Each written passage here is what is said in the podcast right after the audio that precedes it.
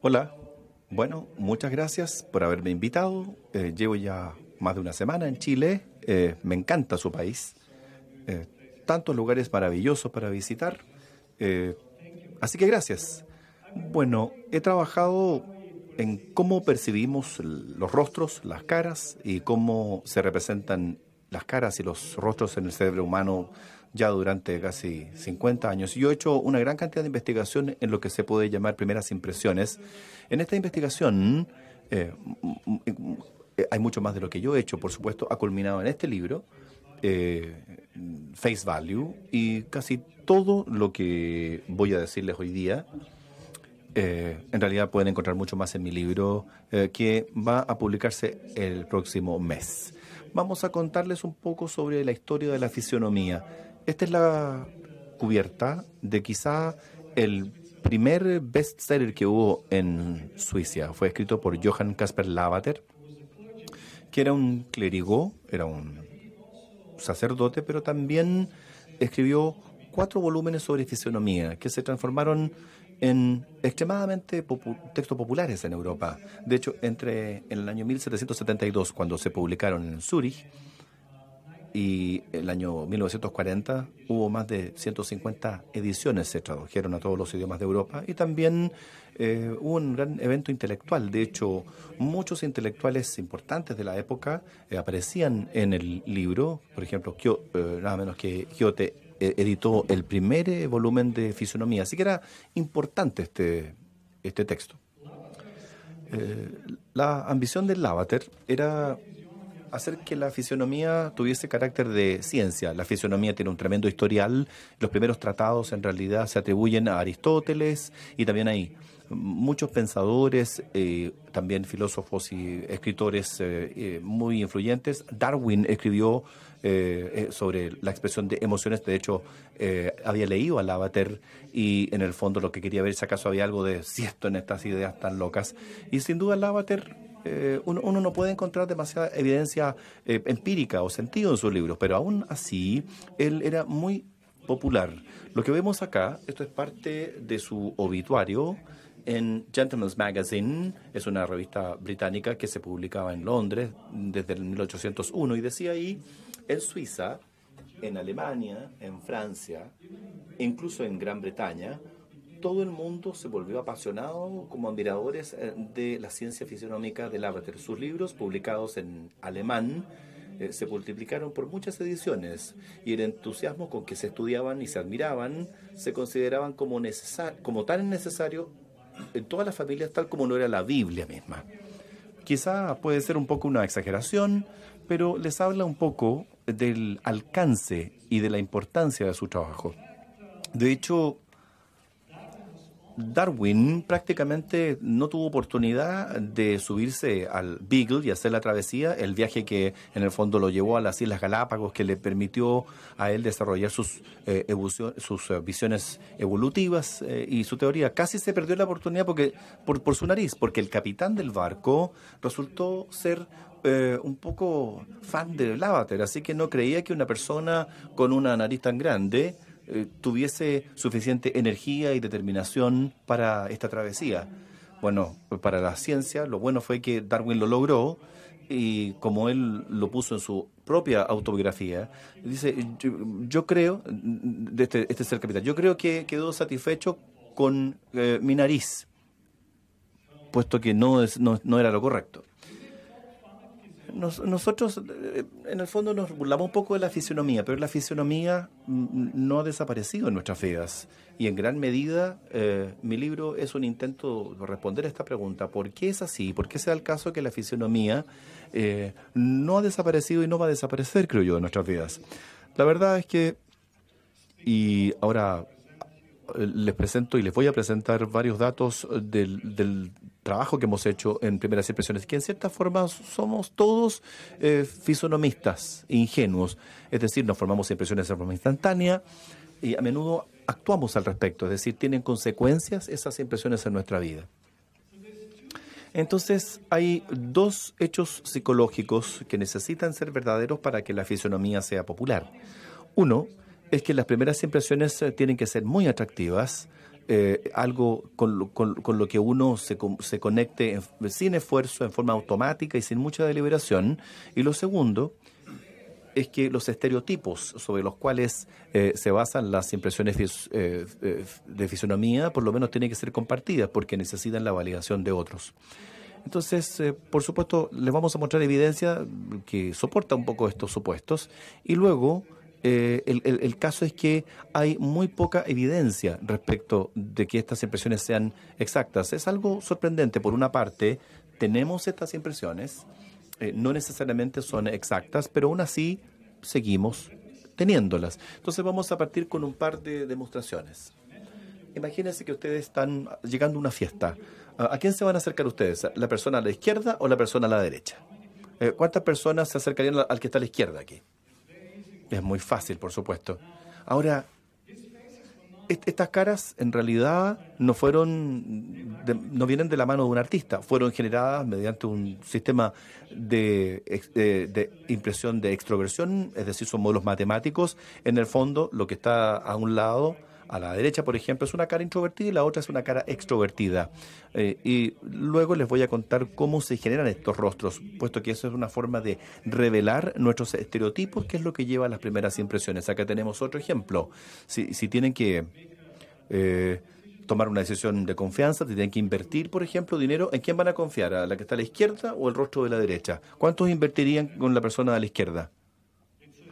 Claro, nuevamente es fácil porque es, una cara que genera, que, también ah, lo genera un modelo de confiabilidad. Acá tenemos, eh, imagínense que estos son eh, gemelos, hay uno bueno y el otro es el malo. Imagínense, ¿cuál es el malo de los dos?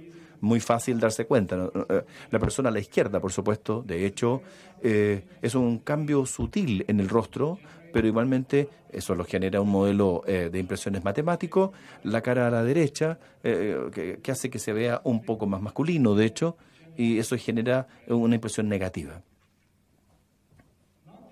Eh, cuenta que no tienen que pensar para formarse una impresión de hecho, uno no pensó, a ver, eh, ¿por qué son diferentes? ¿En cuál me voy a fijar? Sencillamente se da de forma inmediata, es espontáneo el efecto. Es algo que en psicología hablamos de que es un proceso automático, que es un proceso sin eh, esfuerzo en el fondo. Es un proceso en el cual la mente opera generalmente. Uno no tiene que detenerse, ni siquiera dudar por un segundo. Entonces, las impresiones a partir de la apariencia eh, y la apariencia en general son inmediatas y son muy atractivas.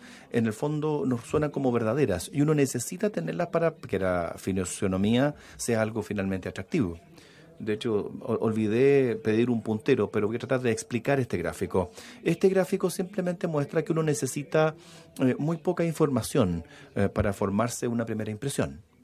en este caso en particular, eh, tenemos participantes eh, que se sientan delante de un computador en el laboratorio. Ellos ven rostros eh, que aparecen rápidamente en una pantalla de computador y la idea es que se presente brevemente un estímulo visual. Necesitan poner como esta especie esto es una máscara de percepción solamente para borrarlo de la memoria. Y lo que vemos eh, en este gráfico sencillamente es una graficación de cuántas personas eh, emiten juicios o formulan juicios después de haber visto un rostro por un tiempo muy limitado. Están de acuerdo con personas que tienen tiempo ilimitado para verlo. Y nos fijamos que el gráfico sube rápidamente, incluso hasta después de 50, una exposición de 50 milisegundos, hay cierto acuerdo. Esencialmente, más o menos en 600, 700 milisegundos de exposición es así, se queda así, ya no se necesita más tiempo. Entonces, literalmente, es impresión a primera vista, eh, al punto en que uno puede ver la cara o el rostro, uno inmediatamente se forma una impresión, eh, mover nuestros ojos, y así es como, por supuesto, capturamos información del mundo visual. Demoramos 200, 250 milisegundos para, del momento en que uno enfoca en un rostro y hasta ahí la impresión ya se formó en la mente.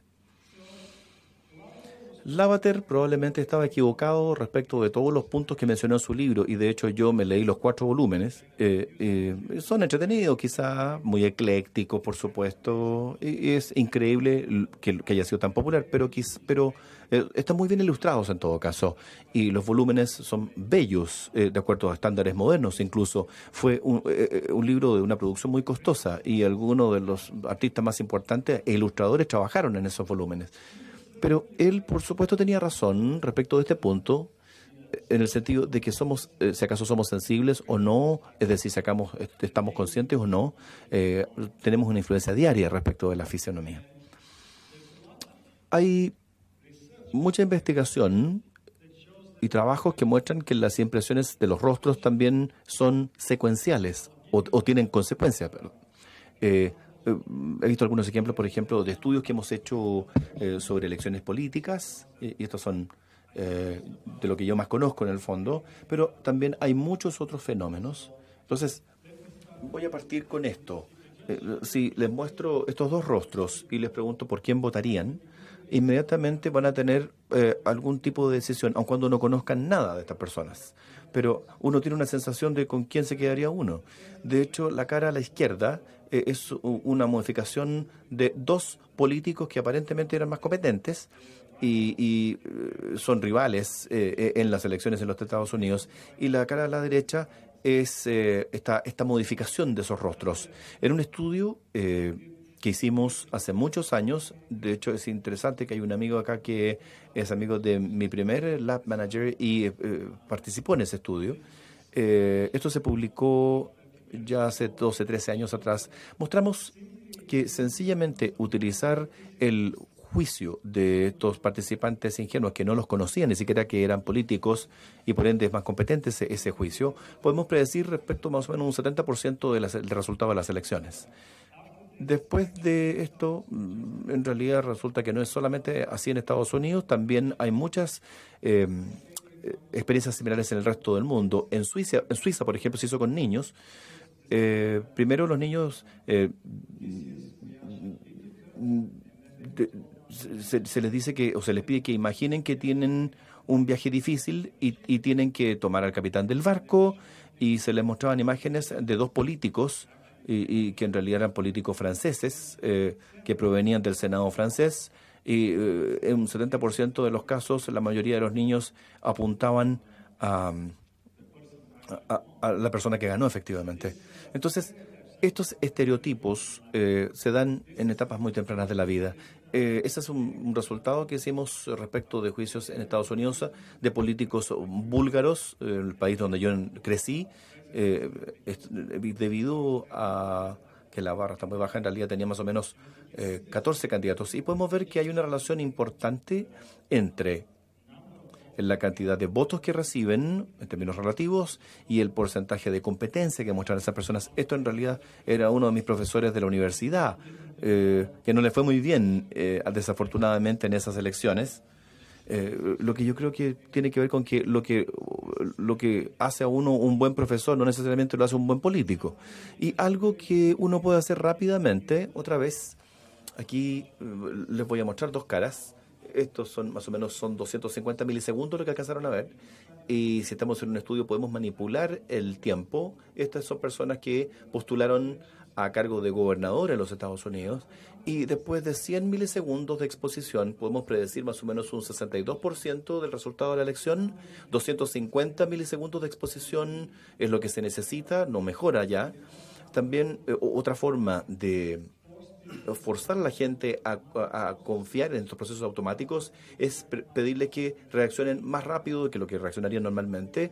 Esto se denomina el procedimiento del, del, plazo de respuesta. Normalmente un participante se demora más o menos tres segundos en responder y ahora se le fuerza a responder dentro de un segundo y medio, por ejemplo, y de hecho les va igual de bien la única condición en la cual no les va muy bien es que si uno les pide deliberar y tomar una buena decisión o hacer un buen juicio, porque en realidad no hay nada respecto de lo cual deliberar. De hecho, esta instrucción sencillamente introduce mucho ruido en lo que sería su formulación de juicio. El hecho de que uno pueda eh, hacerlo después de una exposición tan breve significa que no es algo que incluso se pueda elaborar mucho.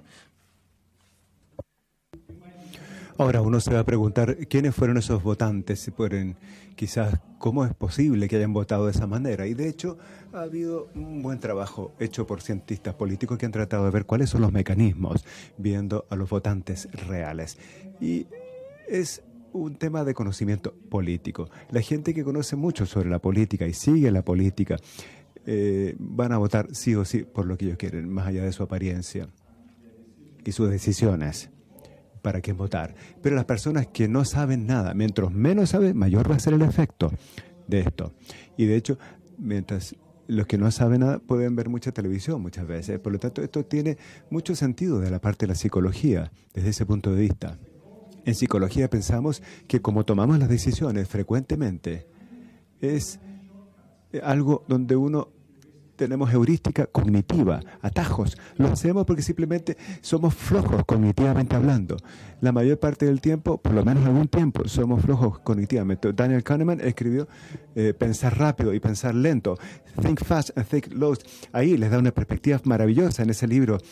Entonces, cuando uno está tratando de, ver una elección, de votar, y uno no está involucrado, no sabe mucho, no está interesado en la política, ¿cuál es el atajo más fácil? Bueno, es la apariencia. Uno tiene la impresión desde el momento que uno ve a un político. Esto es lo que parece estimular estos efectos. Hay otros también efectos a lo largo de distintos dominios que no tengo tiempo para cubrir en esta charla. Aquí hay uno específico, este estudio, ¿no?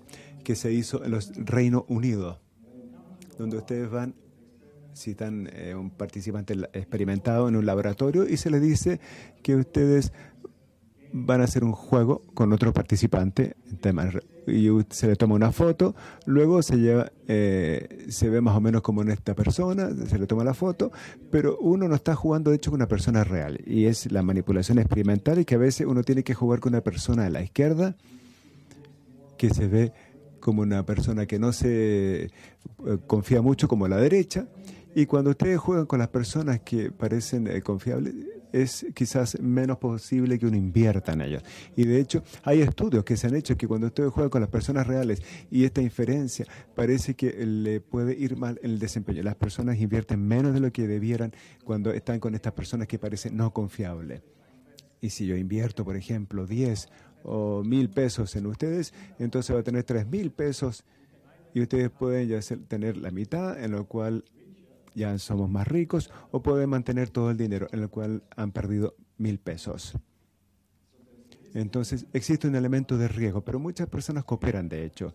Y la idea es ignorar las caras e invertir en cada una de las personas y a la larga van a ganar mucho más dinero si no toman en cuenta las impresiones primeras. Entonces las primeras impresiones son irresistibles, muchas veces tienen consecuencias en la vida real, por lo tanto la fisonomía, desgraciadamente sí, eh, tiene algo que decir, pero una de las preguntas más importantes que tenemos que formularnos, y es algo que hemos estado trabajando en los últimos 10 años, es ver cuál es la fuente de estas impresiones, de dónde vienen estas impresiones, qué es lo que está en la cara que nos hace llegar inferencias, cómo identificamos las raíces perceptuales de estos estereotipos compartidos. Eh, la manera estándar es tener quizás una impresión, la gente que está sonriendo, por ejemplo, eh, quizás uno puede decir es más eh, amistosa y uno puede manipular eso, ¿no? Y luego medir las impresiones. Es una intuición, pero hay muchos problemas con este enfoque y yo les voy a explicar por qué. De hecho, la primera, creo que tenemos las flores, acá vamos a sacarlas un poquito antes de, de, los psicólogos, mucho antes de los psicólogos. Los artistas, de hecho, estaban mucho más interesados en manipular las impresiones y ver cómo funcionaban las cosas. Aquí tenemos figuras de un libro de Alexander Cousin, que era un pintor inglés, es un libro del siglo XIX, cuando él decía, bueno, de hecho podemos ver, decía el autor, cuál es la belleza más simple y podemos agregarle distintos tipos de belleza a esta característica. Y para él, el medio tenemos la belleza más simple y luego tenemos otros tipos de belleza también abajo y arriba. Y lo que hace es manipular en distintos tipos de cejas, distintos tipos de nariz, boca, y es el tipo de experimento que uno haría en psicología. Pero existe un problema. Y el problema es que esta cara, de hecho, es increíblemente, es un estímulo muy complejo, los rostros. Y eso quiere decir que uno simplemente comienza a manipular características. características simples, rápidamente vamos a encontrar problemas. Por lo tanto, tenemos que hacer todas las combinaciones de estas características. Solo con 10 características. Imaginen, yo sonrío o no sonrío. Tenemos eh, pelo café, pelo rubio. Podemos ver que esto, de hecho, no son características binarias, sino tenemos mucho más. Entonces, con las características podemos tener más de mil combinaciones. Y de hecho, para volver al experimento que hizo Cousin, él estaba trabajando con eh, dibujos muy simples, perfiles simples. Y él tenía cuatro tipos de frente, 12 tipos de nariz, 16 tipos de bocas. Y si ustedes hacen todo este tipo de combinaciones que tienen que hacer, si son buenos eh, psicólogos experimentales, afortunadamente él era un artista, no tenía que sufrir al respecto. Ustedes van a terminar con casi 300.000 perfiles. Entonces, eso significa que se haga un experimento. Ya vamos a, tenemos, tener que ver 300.000 imágenes y morirnos del aburrimiento o encontrar 300.000 personas de tal forma que todos puedan eh, tener las mismas imágenes. E incluso más eh, interacciones complejas cuando hablamos sobre la percepción de los rostros. Se describe algo como holístico y el significado de que cambia característica cambia en el contexto de otra característica. Entonces vemos cómo la cara en la izquierda, que está sonriendo, ¿no? Es una ilusión, de hecho. Los ojos son idénticos. La única diferencia entre las dos imágenes es que la imagen a la izquierda tiene una sonrisa insertada. Y esta sonrisa les hace ver que los ojos como si estuviesen también sonriendo. Y es un buen ejemplo de cómo una característica cambia como vemos las otras características de los rostros. Si vemos esta cara, parece que la parte superior de la cara es distinta, pero no lo son, son idénticas. Si yo desalineo el rostro, el momento que combinamos dos eh, partes faciales, el cerebro inmediatamente las alinea y crea una nueva identidad. Y una vez que están alineadas, el cerebro las eh, convierte en una cara distinta. Y es difícil verlo arriba, pero de hecho son partes idénticas. Si los desalineamos es más fácil de verlo. Entonces podemos jugarlo con celebridades, por ejemplo. Es un fenómeno que, bueno, podemos discutirlo con... Eh, eh, aquí los jóvenes van a ver que es Justin Bieber en una parte de la cara y la parte más abajo es difícil, pero pueden reconocer a Beyoncé, ¿verdad? es una mezcla. El punto es que si simplemente comienzo a jugar con mis intuiciones y a hacer experimentos estándares, sigue siendo muy difícil para ver, bueno, cuál es la fuente que tenemos de impresiones. Entonces hemos desarrollado un método específico que no hace ningún supuesto previo con las características que son importantes. Sin embargo, podemos extraer cuál es la información que la gente utiliza de las caras para formular un juicio. Esto, en algunas maneras, habría sido eh, probablemente el sueño del Avatar. Él soñaba hacer esto. La manera como lo hacemos entonces es comenzar con un modelo estadístico en el cual se representan las caras con un número, un conjunto de números. Puede ser un poco aburrido, pero básicamente la gente llega, eh, se le escanea las caras con un láser tridimensional y luego tenemos un... Em, una máscara de la cara y luego hacemos un poco de modelamiento matemático y finalmente ahora puedo generar, y tengo un modelo matemático, puedo generar la cantidad de rostros que quieras y cada cara es un número de un grupo de números y esto es muy importante. Necesito esto entonces para ver cuál es la base de las impresiones. Una vez que tengo esto, lo único que necesito hacer es pedirle a los participantes que formen las impresiones, que es fácil. Y luego puedo extraer a partir de las impresiones cuál es la información que utilizaron.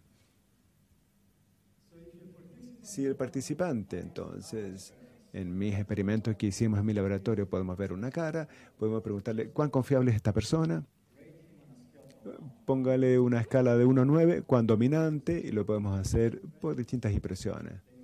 Luego vemos otra cara. Y el juicio puede variar, pero yo apuesto que para algunos de ustedes la cara eh, a la izquierda es más dominante y menos confiable a la de abajo. Matemáticamente esto está bien para cada cara tengo un puntaje de impresiones que es su percepción. Y luego tengo un número de un grupo de números que determina la forma de la cara. Y luego puedo simplemente estimar matemáticamente cuál es la información que la gente va a utilizar. Entonces no he manipulado nada. Noten, noten eso, ¿eh? no he manipulado nada. aleatoriamente he generado caras de mi modelo estadístico. Luego hay un acuerdo que se formula en su juicio, yo puedo traer si es una información útil o no. Y aquí tenemos un modelo de confianza. Van a ver una película y el puntaje es el puntaje si ahora está siendo más confiable o no. Va variando el número y ahora ya no es confiable. Obviamente validamos esto y podemos generar otras caras y presentarlos a nuevas participantes, pero una vez que pueden ver las películas pueden saber que esto funciona perfectamente bien. Podemos descomponer incluso esto en todos los cambios, simplemente estamos manipulando la forma de la confianza y ustedes pueden ver que lo que ocurre es que la cara se convierte de pronto en algo feliz. una expresión positiva aparece ante nosotros. Y no predijimos que esto iba a ocurrir a priori, no teníamos nada, no manipulamos nada en los ojos ni en la boca, no es algo, no tenemos un concepto previo. Este se llama un método impulsado por los datos simplemente. Alternativamente, si aumento los cambios en la desconfianza, podemos ver que la cara se vuelve un poco más enojada. Y de hecho, la gente extrema no ve esta eh, como algo emocionalmente neutral. Podemos hacer inferencia. Uno de los inputs que tenemos a esta impresión es que de hecho las expresiones emocionales podemos ver en pantalla. Podemos hacer lo mismo. Noten, a la derecha tenemos el mismo modelo de la textura de la cara. La misma forma cambia, pero también pueden ver cómo la cámara se vuelve mucho más masculina. Y cuando hablamos de la percepción de los rostros, existe la forma del rostro y también la textura de este. Y son igualmente importantes ambas. Y esto es generalmente verdad para la percepción de los objetos podemos separar nuevamente esto. Pueden ver que cuando aumentamos eh, la naturaleza de la confianza, eh, se vuelve mucho más femenina eh, la cara. Es como una mujer. Y por el contrario, si aumentamos la no confianza, se convierte en un hombre. Podemos decir, bueno, aquí tenemos los estereotipos compartidos, la masculinidad y la feminidad y las expresiones emocionales. Y esas son las, las expresiones de la no confianza que se comparten a la gente. Tenemos dos caricaturas, ¿no? Y realmente he creado una caricatura que es extremadamente rostros exagerados. Tenemos este tipo que no parece muy feliz y, vemos esta mm, hermosa dama, ah, estoy tan feliz de verte a ti. Esa es la impresión que tenemos de confianza, ¿no es verdad? Aquí tenemos un modelo de dominación.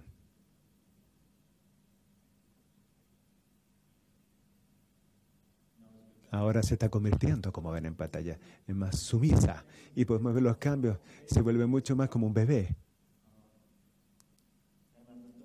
y el dominante también una cara extremadamente masculina. Podemos descomponerlo aún más y podemos ver cómo cambia el rostro y podemos ver la masculinidad y la madurez facial que son eh, inputs extremos en este tipo de juicios. Y esto es especialmente verdadero cuando hacemos una reflectancia. La cara se vuelve mucho más masculina y cada una cultura que hemos hecho estas mediciones parece que los hombres tienden a ser más oscuros que las mujeres. Lo hemos hecho siempre así. La coloración de la piel es, por lo tanto, una señal para el género muy importante. Una vez más, si ustedes aumentan esto, ahí mantenemos el mismo color y simplemente cambiamos la reflectancia de las caras. Podemos ver que eh, la dominancia o el dominio es totalmente de la masculinidad y la feminidad también. Ahí tenemos eh, una caricatura extrema, dominante, ¿no?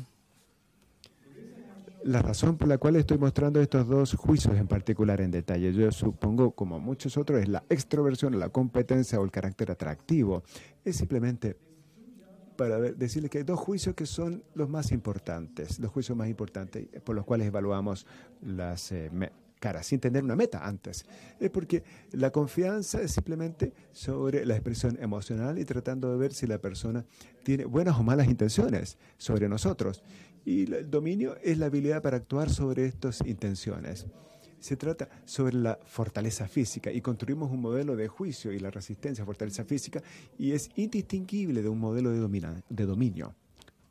Aquí tenemos otra manera que yo puedo analizar la similitud de distintas impresiones y hacer distintos tipos de análisis estadísticos. Y puedo extraer dos dimensiones, si vamos de la izquierda a la derecha, las caras se perciben de manera más positiva y si vamos eh, abajo o hacia arriba, se ven como más dominantes. Y podemos representar juicios nuevos en esta manera. La amenaza, por ejemplo, que vemos que se perciben como no confiables y altamente dominantes. Ese es un juicio estereotípico de la amenaza. Después que introducimos este método, ha habido una proliferación de este tipo de estudios y ha habido también más y más eh, hallazgos importantes de otros grupos. Aquí otro que se ha hecho con eh, un procedimiento muy estándar también en el Reino Unido y ahí comenzaron poniéndole muchas eh, imágenes en internet y le colocan un puntaje, pueden manipular, colocar las caras que se perciben como más extremas en una dimensión en particular y ustedes pueden continuar a hacer un amorfo continuo. Si ven acá, primero que nada, debemos ver la similitud con nuestros modelos. Total, eh, un estímulo totalmente distinto. Se vuelve más confiable, se convierte en una mujer, como ven a la derecha. Y es más feliz, ¿no es verdad? Pero aquí hay algo nuevo, es la edad, que no habíamos visto antes, porque nuestras caras no variaban mucho en la edad antes. Y es una de las debilidades de los métodos de los datos eh, impulsados por los datos, los métodos por los datos, porque las características es importante. Pero no teníamos que manipular si uno no va a poder eh, tener nada. Por lo tanto, la edad es algo relevante, la variable es lo que no es de sorprendernos. Si bien el dominio, por ejemplo, es lo mismo, de hombre, de mujer a hombre, la expresión se vuelve como más dura y la edad también. Eh, y también una tercera dimensión, el carácter atractivo que es muy importante y altamente predecible y altamente relacionado con la edad. Bien, por lo tanto, todos estos métodos uno puede pensar de tratar de ver cuáles son los estereotipos compartidos que podemos tener con muchas personas, pero hay otras cosas, que lo que nosotros llamamos, eh, por ejemplo, los, la belleza en los ojos de una persona, algo que puede ser específico para ustedes. Y hay muchos de esos.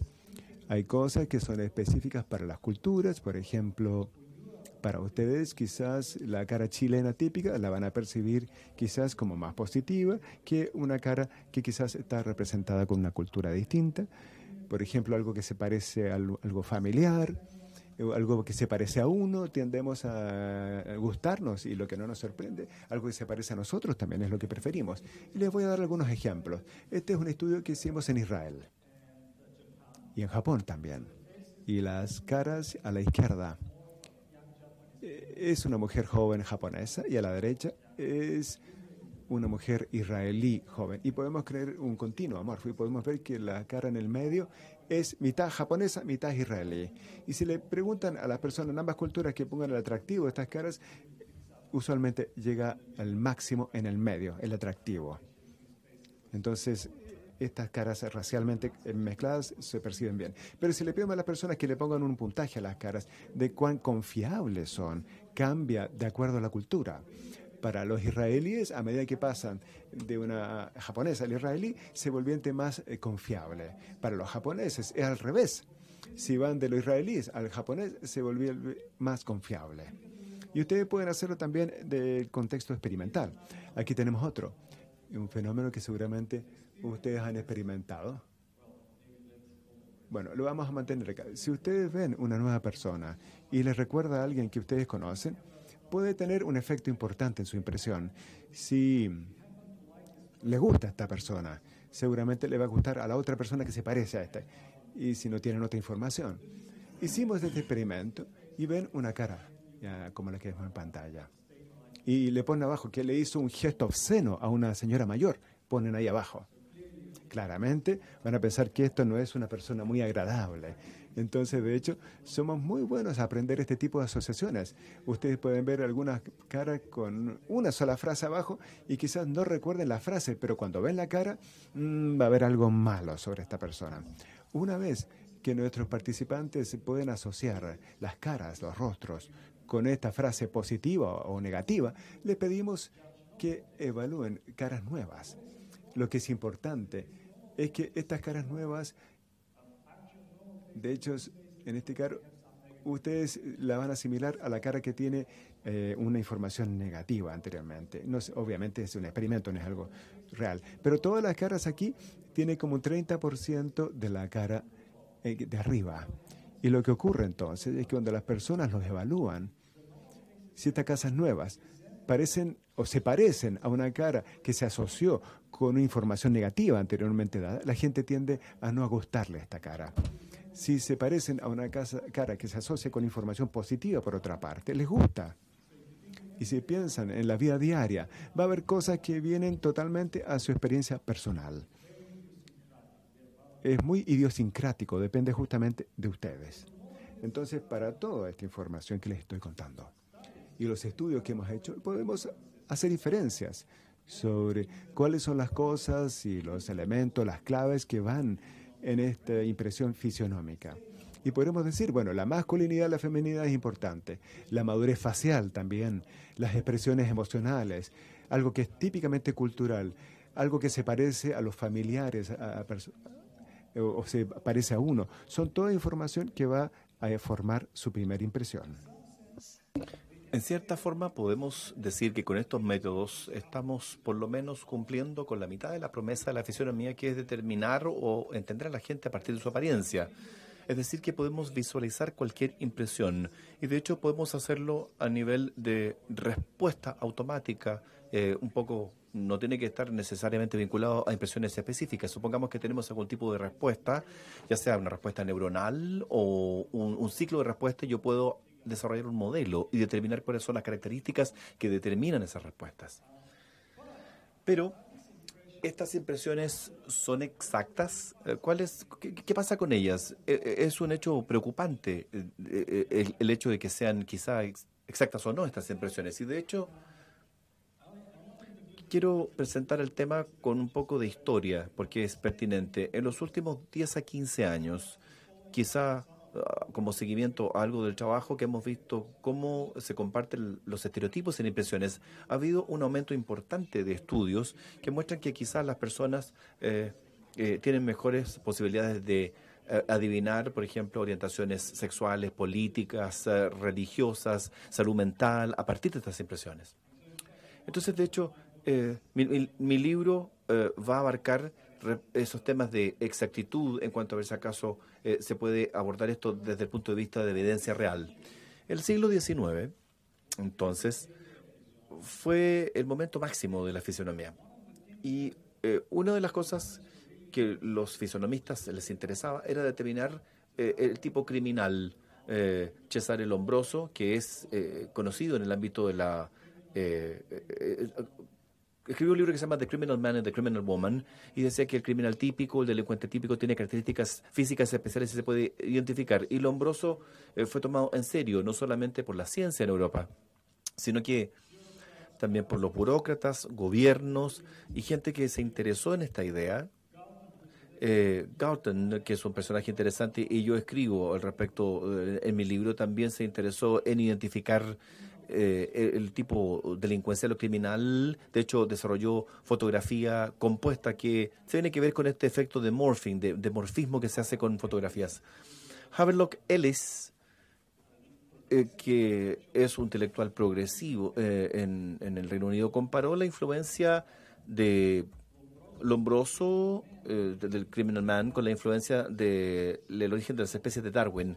Entonces, todo esto suena como algo extraño quizá, como, eh, como pseudociencia, pero en realidad fue una cosa importante en su momento. La razón por la cual menciono esto es que eh, Havelock escribió un libro que se llama The Criminal y analizó las teorías del Lombroso in extenso y lo que quería hacer era ilustrar eh, características típicas de los delincuentes, de los criminales. Entonces, aquí tenemos eh, algunas de sus imágenes.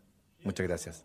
Aquí tenemos algunas de las imágenes del libro de Havelock Ellis y vemos que todas se ven muy raras estas caras, estos rostros. Ahora, eh, pero hay detalles importantes y eso es que las imágenes, ya sea que sean dibujos o fotografías, pueden llevar a engaño. Esto es en Charles Goring, que fue la persona que trabajó en el Reino Unido, en una de las prisiones del Reino Unido, y lo que hizo fue hacer mediciones de miles y miles de prisioneros eh, para probar las teorías del hombroso, llegó a la conclusión de que eh, no había nada detrás de todo esto. Eh, pero como inició su libro es que hizo un muestreo aleatorio de 30 fotografías de delincuentes, un muestreo aleatorio, eso es importante decirlo así, y creó un compuesto. Y también lo que hizo fue crear un compósito, un compuesto de los rostros del libro de Ellis. Y como podrán ver, quizá uno podría darse cuenta cuál es el perfil, eh, basándose en un muestreo aleatorio de imágenes, el que se ve mucho más normal y, más humano por lo demás. Entonces, como lo dice en su libro, un examen de estas líneas contrastadas muestran sorprendentemente la diferencia entre los tipos criminales, eh, como, como se registran con la precisión mecánica de una cámara, esa es la muestra aleatoria, y visualizadas por la imaginación de un observador no crítico pero entusiasta. Entonces, el primer problema cuando uno intenta inferir respecto de la precisión de una impresión, particularmente de imágenes sin movimiento, es que uno tiene que tener conciencia de la fuente de la imagen. Si uno piensa en las encuestas políticas, cuando, por ejemplo, se hace una encuesta en Nueva York sobre quién va a ser el próximo presidente de los Estados Unidos, bueno, la predicción va a ser altamente inexacta en esa encuesta. Eh, un 70%, por ejemplo, en New Yorkers, eh, gente que decía que Trump no iba a salir. Eso sería una muestra sesgada. El primer problema es la muestra. Incluso hay un problema más profundo. Una muestra sesgada de imágenes puede generar inferencias o deducciones sesgadas. Eh, diferentes imágenes de una misma persona pueden llevar a impresiones completamente distintas. Esto en realidad es eh, uno de los fotógrafos más, más famosos. Eh, desde el año 75 siempre ha trabajado con... E, ella es la modelo, es la artista, eh, la maquilladora, la fotógrafa a la vez. Entonces, eso es lo que ha logrado. Es la misma persona, la fotografía se hace en el mismo momento.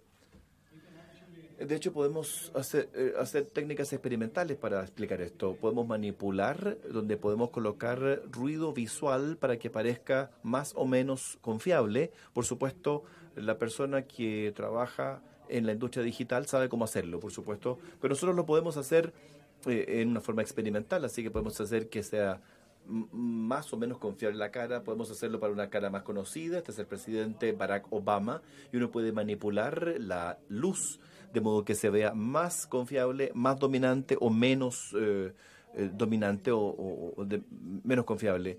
En esta imagen, por ejemplo, en estas imágenes, la mayor parte de la gente encuentra que la persona arriba, a, la izquierda, es más atractiva y que abajo la persona encuentra que es más atractiva la persona de la derecha, pero de hecho se dieron cuenta que es la misma persona a la izquierda y es la misma persona a la derecha sencillamente son diferentes imágenes de la misma persona. Esto no es pertinente cuando uno conoce a la persona, pero es muy pertinente cuando uno no está familiarizado. Y las, primeras impresiones son siempre respecto de extraños. Hay eh, un video en YouTube genial sobre el grupo Canon en Australia, eh, los que fabrican Canon, las, las, cámaras Canon, donde cinco fotógrafos profesionales, ustedes pueden verlo en YouTube, pero la historia en breve es que vienen y les dicen que tienen cinco minutos para eh, trabajar, para, para, hablar de la cámara. Eh, cada, cada uno recibe algo de la historia de Michael. Por ejemplo, le dicen que es un millonario, exitoso. Otro escucha que Michael es un psíquico. El tercero escucha que en realidad eh, es un ex prisionero. Se dan, fíjense, después de cinco minutos, la, esencia de Michael se ve completamente distinta. Eh, no debería ser tan difícil eh, ver quién es el millonario autodidacta, la persona a la izquierda que está mirando hacia el futuro, y cuál es el, el ex convicto un poco escéptico, un poco distraído. Esto todo se basa en, un poco de información solamente. Hay que preguntar, tengo que preguntarle cuántos de ustedes, eh, eh, ustedes podrían decir que es más que dos acá, pero de hecho son solamente dos personas las que van a ver acá pero es difícil ver porque en realidad no conocen a las personas y si tienen que seguir impresiones de diferentes imágenes, ustedes pueden encontrar impresiones completamente distintas. porque no conocen nada de esta gente, son desconocidos. Esto está en completo contraste con gente familiar. Aquí, aquí es fácil ver, a este es Leonardo DiCaprio y Brad Pitt, eh, pero hay una tremenda diferencia en las diferentes imágenes. Pelo corto, pelo largo, eh, con barba. Eh, en realidad no importa. Una vez que uno ha reconocido a alguien, uno, una vez que uno está familiarizado, aun cuando la calidad de la imagen sea distinta, no importa. Esto es elemental en el cuanto a primeras impresiones. La ilusión de las primeras impresiones proviene de algo que generalizamos a partir de nuestra experiencia con caras conocidas o desconocidas. Cuando vemos una cara conocida, no solamente reconozco a DiCaprio o, a, a Brad Pitt, sino que también todo mi conocimiento, mis sentimientos, cuánto me gustan, lo que conozco sobre sus actitudes políticas, se activa inmediatamente eso en nuestro eh, eh, cerebro. Y en cierta forma, eh, la imagen entrega una ruta mágica, por decirlo así, para mi impresión. Pero ese no es el caso y no puede ser el caso con personas que no conocemos. En otras palabras, no existe una correspondencia perfecta entre la imagen y una persona. Es solamente una ilusión.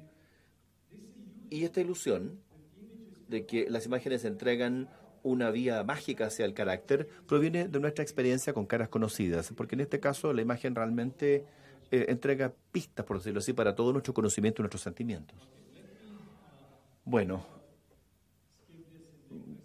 para ahorrar un poco de tiempo, pero una de las cosas que voy a mencionar respecto de esta, de esta cita, uh, Georg Christoph Lichtenberg, uh, fue uno de los primeros físicos experimentales en Alemania y él escribió eh, críticas eh, sobre las teorías de Lavater devastadoras, muy interesantes, pero esencialmente eh, era muy escéptico respecto de la fisionomía y los fisionomistas.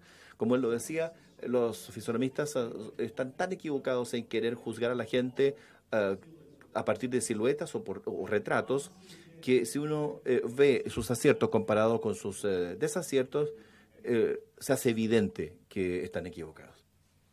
De hecho, eh, la supuesta evidencia de las primeras impresiones es que la gente eh, tiene tendría mejor suerte, por decirlo así, para adivinar distintas categorías. Pero que, es, que quizá no es un buen criterio esto, que mejor que la suerte. entonces, les voy a dar un par de ejemplos. Ha habido muchos estudios en los Estados Unidos supuestamente se puede determinar eh, a partir de una imagen la, orientación sexual. Muchos de los estudios muestran eh, imágenes de estos sitios eh, que arman parejas. es una muestra sesgada, por decirlo así. Pero si tomamos em, un poco la identificación, si tomamos a mil hombres aleatoriamente seleccionados, 4%, 40% están identificados como gays y utilizan eh, un, método experimental, la gente iba a identificar más o menos a, unos 40 personas gay, 15 de 40, pero acá la proporción de identificación correcta es superior que la proporción de identificación errónea, pero en cualquier categoría, cuando se intenta identificar algo que es real, por ejemplo, una superestrella, un prisionero o un terrorista, hay eh, una gran cantidad de gente que no va a adivinar. E incluso hay falsos positivos que se traducen incluso en una gran cantidad. En este caso en particular, ustedes van a identificar más de 300 personas eh, que son heterosexuales como gay. No es un muy buen juicio. O no, le iría muy bien en el mundo real si uno depende de eso, ¿no? voy a saltarme este estudio, pero muestra más o menos lo mismo. Acá tenemos otro eh, sobre orientación política. La gente normalmente, si uno les pregunta, a ver, muestra una imagen y uno le dice, a ver, ¿esta persona es republicana o demócrata? ¿O demócrata? Eh, la gente va a apuntarle más o menos un 56% de las veces con una probabilidad de 50%. dice, ah, mira, en realidad eh, se puede adivinar, dirían. Es genial. Pero uno de mis alumnos, que es profesor en Carnegie Mellon, diseñó eh, un algoritmo muy sencillo eh, que depende de conocimiento genérico eh, que es bien conocido en los Estados Unidos. Uno ve dos imágenes y uno tiene que adivinar cuál es el, el del Partido Demócrata y cuál es republicano. Entonces, ¿qué hace este algoritmo? Es un hombre versus una mujer. la mujer es la demócrata en este caso. Si es una minoría, afroamericanos o asiáticos, contra los caucásicos, el algoritmo indica que es demócrata también. Si es más joven versus una persona mayor, nuevamente demócrata. Eh, si son dos jóvenes o dos personas mayores, eh, que normalmente es, el caso, eh, en el fondo no iría muy bien porque es lo mismo que tener una moneda al aire, pero sí, 62%, pero mejor que los humanos en el fondo. Es decir, que si uno cierra los ojos y uno solamente permite que el conocimiento general nos guíe, uno le va a ir mejor que utilizando el conocimiento general y el conocimiento que uno obtiene de una imagen. Entonces, las primeras impresiones no son realmente exactas. Eh, mejor que la suerte no significa nada. Uno tiene que comparar cómo a uno le iría si uno solamente se basa en el conocimiento general y en realidad uno le iría bastante mejor en la mayor parte de los casos. Esta es una cita extensa que no voy a leer por, efectos de tiempo, pero es de Michael Lewis Moneyball. Si no ha leído el libro, se los recomiendo. Eh, también hay una película con Brad Pitt, eh, pero es, eh, es un libro sobre el, los, el Oakland A's, que es un equipo de la Major League de Baseball de Estados Unidos que tiene los sueldos más bajos, mucho menos dinero que cualquiera de los otros equipos de Major League Baseball y durante más de 10 años le fue muy bien. ¿Y, cómo lo hace? Eh, Billy B, que es el, gerente general, pues explota los estereotipos de la apariencia. Él selecciona jugadores eh, porque tiene mucha información estadística, pero en realidad no se ven atléticos. En realidad los scouts nunca los eligen. En realidad eh, de hecho, nunca creen que los van a elegir. Entonces se compra a estos jugadores que están subvalorados y en dos o tres años se vuelven muy famosos porque son buenos, sencillamente no se ven muy bien, y luego los vende por mucho, mucho más dinero. Y así es como en forma coherente tiene éxito. Y por supuesto, hoy en día hay muchos otros equipos que están tratando de copiar esta estrategia. Una pregunta entonces, ¿por qué no aprendemos de estas impresiones? Eh, que son no precisas. El feedback, de hecho, en el mundo real es ambiguo. Uno decide que es amistoso, no lo acercamos en la fiesta y es así, punto. Pero nunca vamos a saber si realmente es verdad o no, era amistoso o no. Incluso si tenemos como una intuición, no vamos a ir y probarlo. Bueno, vamos a ver, le voy a hacer, hacer una pregunta para ver si es amistosa esta persona o no. Frecuentemente, cuando estamos tratando de probar nuestras ideas, eh, vamos a buscar evidencia que nos confirme, en vez de evidencia que no eh, confirme nuestra teoría. Y las expresiones, de hecho, pueden ser precisas aquí y ahora, en esta situación en particular. Tenemos mucha información eh, del contexto que nos rodea, lo que ha ocurrido antes la situación, de las expresiones emocionales, gestos, y puede ser precisas aquí y ahora, pero no son una buena guía de cómo es esa persona en el tiempo y en otras situaciones. Tengo que decir que todo lo que le estoy diciendo no es, es que la cara no contenga información, la contiene el rostro, pero por lo general es sobre estados temporales, estados emocionales, intenciones y muchas otras cosas. Aquí tenemos algún efecto a corto plazo. Por ejemplo, Aquí tenemos la misma persona, después que durmió bien en la noche y después que no ha podido dormir después de 24 horas. Podría ser fácil de reconocer cuál es la persona que no ha dormido bien, ¿no es verdad? Cuando la persona de distintos grupos ven estas dos imágenes, piensan que la persona es menos inteligente y está deprimida. Pero de hecho es que no ha podido dormir. No tiene mucho sentido, pero de hecho probablemente no le va a ir muy bien si se les prueba eh, con alguna prueba eh, cognitiva después de no haber dormido. Hay efectos interesantes que sea también en las dietas. Si ustedes han comido o si la dieta está rica en vegetales y en caroteno, van a tener este halo de la piel que la gente percibe como más atractiva. Y por otra parte, hay un efecto a largo plazo hay muchos doctores que lo utilizan también eh, para hacer su diagnóstico, cómo uno le va a ir eh, bien en la salud para las personas mayores. Eh, cómo uno se ve, cuán viejo se ve de acuerdo a la edad biológica. Aquí tenemos dos gemelos, gemelos 70, y a la izquierda la persona se ve más joven, como ven esta estación, y la otra persona a la derecha que se ve mayor. Y este es un predictor si van a sobrevivir y cuánto tiempo más van a vivir. Y en un sentido eso puede parecer sorprendente, pero no lo es. Esto tiene, por supuesto, que ver con un reloj biológico, pero también las circunstancias de la vida. Si vienen de un mejor estatus socioeconómico, tienen mejor acceso a la atención de salud, tienen muchas cosas buenas. Si usted no es un agricultor, no está expuesto al sol, va a tener una mejor piel. Si ustedes no fuman, son cosas que cambian sus cuerpos y la apariencia también. La vida, de hecho, entonces, que es otra cita larga de Lichtenberg, esencialmente resume lo que yo les estoy diciendo en el sentido que hay otros estudios, 200 eh, años antes de los estudios, dice, ¿qué ocurre a nosotros, a nuestros cuerpos también? Los, y no solamente nuestro carácter, sino nuestras circunstancias de la vida que nos moldean. Y en otras palabras, la vida deja rastros en nuestras caras pero no tiene que ser necesariamente sobre nuestro carácter, simplemente es la circunstancia de la vida que nos ha tocado vivir. Y lo que, ¿cómo desaparecería la fisionomía de nuestras vidas? Es poco probable, desgraciadamente. Una es que las caras son significativas para nosotros. Cualquier cara que vemos tiene un significado, es parte de nuestra psicología.